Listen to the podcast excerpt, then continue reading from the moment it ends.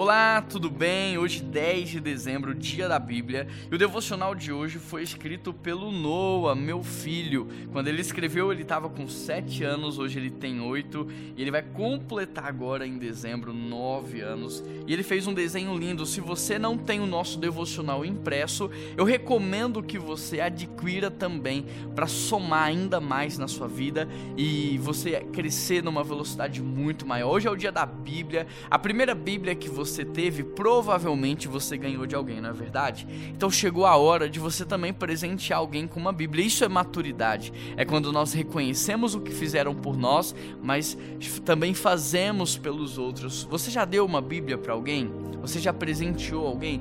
Para quem que você deu uma Bíblia? Deixa nos comentários aqui. Se você não deu, compre uma Bíblia ainda essa semana e presenteie alguém, porque a Bíblia, de fato, é um livro extremamente poderoso. A palavra diz lá no Salmo 119 119, verso 105, que ela é lâmpada para os nossos pés que a Bíblia ela é luz para os nossos caminhos e de fato é, em 2 Timóteo 3,16 diz que toda a escritura é divinamente inspirada por Deus, apta para o ensino e para a correção. A Bíblia dá testemunho de si mesmo dizendo que ela não volta vazia sem antes cumprir o seu propósito.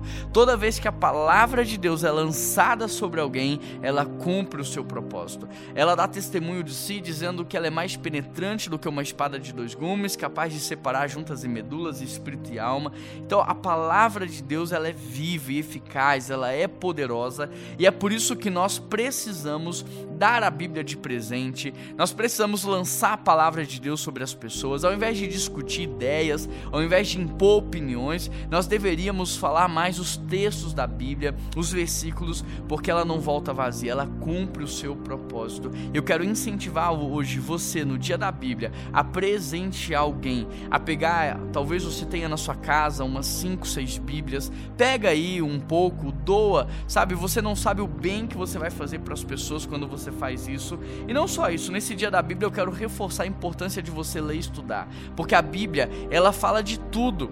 Para uma mãe, você pode aprender com Maria. Para um educador, você pode aprender com o apóstolo Paulo. Sabe, se você é um empreendedor, você pode aprender com Salomão, que foi o homem mais rico que já existiu.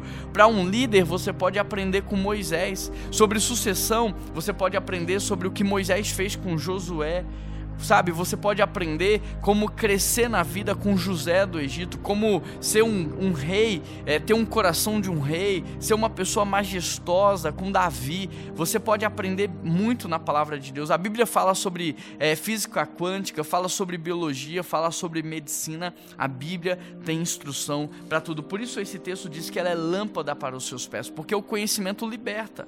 Uma vez que você tem conhecimento, que você tem direcionamento, é como você jogar a luz luz no caminho, você não vai errar o caminho. É como o farol do carro que aponta a direção, você vai chegar mais rápido. E muitas vezes nós temos uma vida truncada porque não conhecemos a palavra de Deus.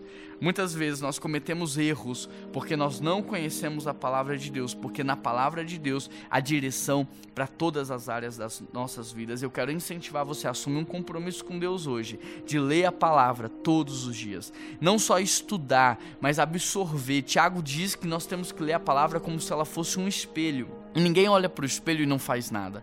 Todas as vezes que você olha para o espelho, você arruma o cabelo, você arruma a sobrancelha, você ajeita a sua roupa. A mesma coisa é com aqueles que estudam a palavra de Deus. Não tem como ler a palavra e não ajustar a vida. Vamos orar, Pai? Nos dê amor pela Sua palavra, nos dê de fato fome pela Tua palavra. E Deus, que o Teu Espírito Santo possa nos instruir todas as vezes que nós estivermos estudando a Tua palavra, que Ele venha falar conosco aquilo que o Senhor quer dizer dizer, aquilo que o Senhor quer instruir, aquilo que o Senhor quer fazer.